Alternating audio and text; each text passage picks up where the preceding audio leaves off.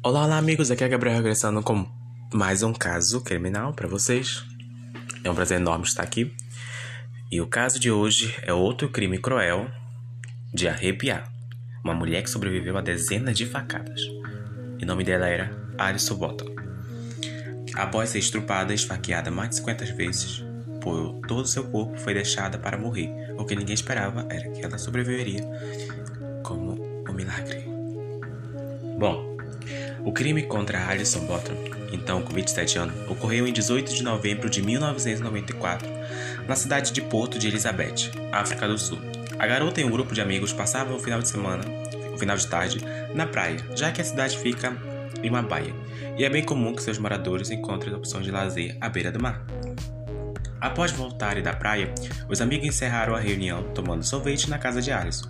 A partir daí, dispersaram enquanto alguns foram embora e a amiga de Alison permaneceu com ela, com promessa de levá-lo para casa à noite. Bom, tarde da noite, entre as 10 e meia-noite, Alison e sua amiga saíram em direção à casa dela. Tudo corre, tudo corre bem e ela deixa a amiga em segurança. Na volta para casa, Alison percebe que a vaga que, que costumava deixar seu carro já estava ocupada e ela precisou dar algumas voltas no quarteirão até conseguir, conseguir estacionar em um local mais afastado. Prestes a viver o pior dia da sua vida, Alison estacionou o carro, desceu, abriu a porta de trás para pegar alguns pertences e roupas. Rapidamente ela percebeu que a porta do passageiro havia sido aberta e um homem entrou no carro armado com uma faca e disse para ela não se mover. Alison ainda conseguiu agir com calma nesse momento. Ela seguiu as instruções do criminoso e embarcou no banco do carona. Ele ocupou a direção enquanto dirigia. O homem se apressou, apresentou como Clifton, posteriormente identificado como Franz do Torter, e na tentativa de tranquilizá-la, disse que não tinha intenção de matá-la, só precisava de seu carro. Alison chegou a propor que o homem levasse seu carro todo o dinheiro que ela, que ela tinha conseguido e deixasse na entrada. Ele negou e continuou a dirigir até encontrar um homem parado em uma calçada. Esse seria Tenos, que embarcou no banco de trás do veículo. É, ao chegar em uma área rural, Clinton parou o carro e os dois homens mandaram Alison descer. Neste mesmo local, abusaram sexualmente da garota.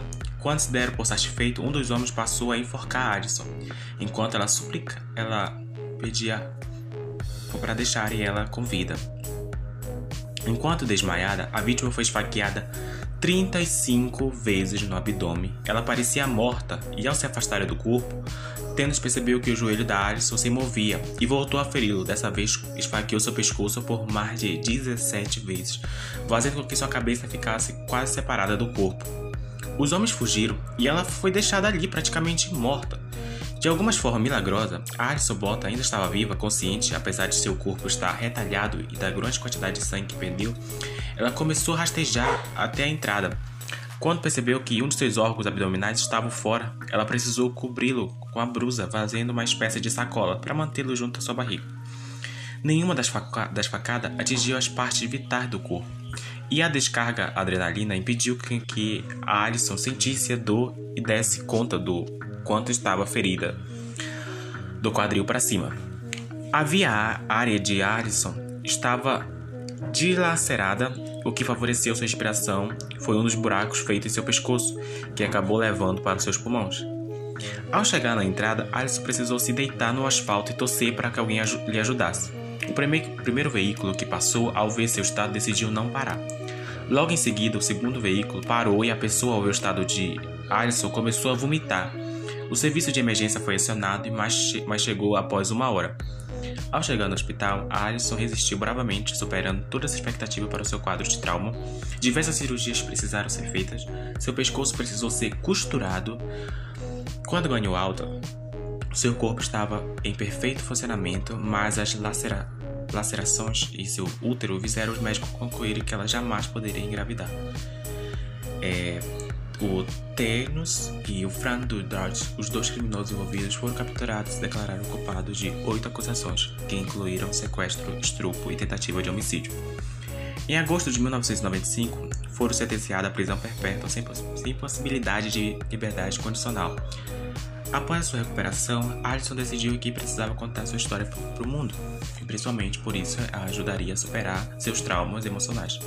Ela viajou por mais de 35 países, trazendo a violência sexual como pauta em regiões onde isso ainda é, é um tabu social. Desde então, a jovem escreveu dois livros em 2016 sua história de sobrevivência ganhou a vida do filme, no filme Alison. E hoje ela ainda é considerada uma das palestrantes motivacionais mais inspiradoras do mundo. Atualmente, Alison Borda é mãe biológica de dois filhos, superando mais uma barreira que clinicamente é impossível de engravidar. É uma história, um verdadeiro milagre, isso, né? E é um crime brutalmente horrível. Bom, eu espero que vocês tenham gostado do caso de hoje, um caso de arrepiar, e ouvir sobre o que vocês acharam do caso passado. E extremamente foi um caso horrível. E é isso. Até o próximo episódio. Fique com Deus. Bye bye.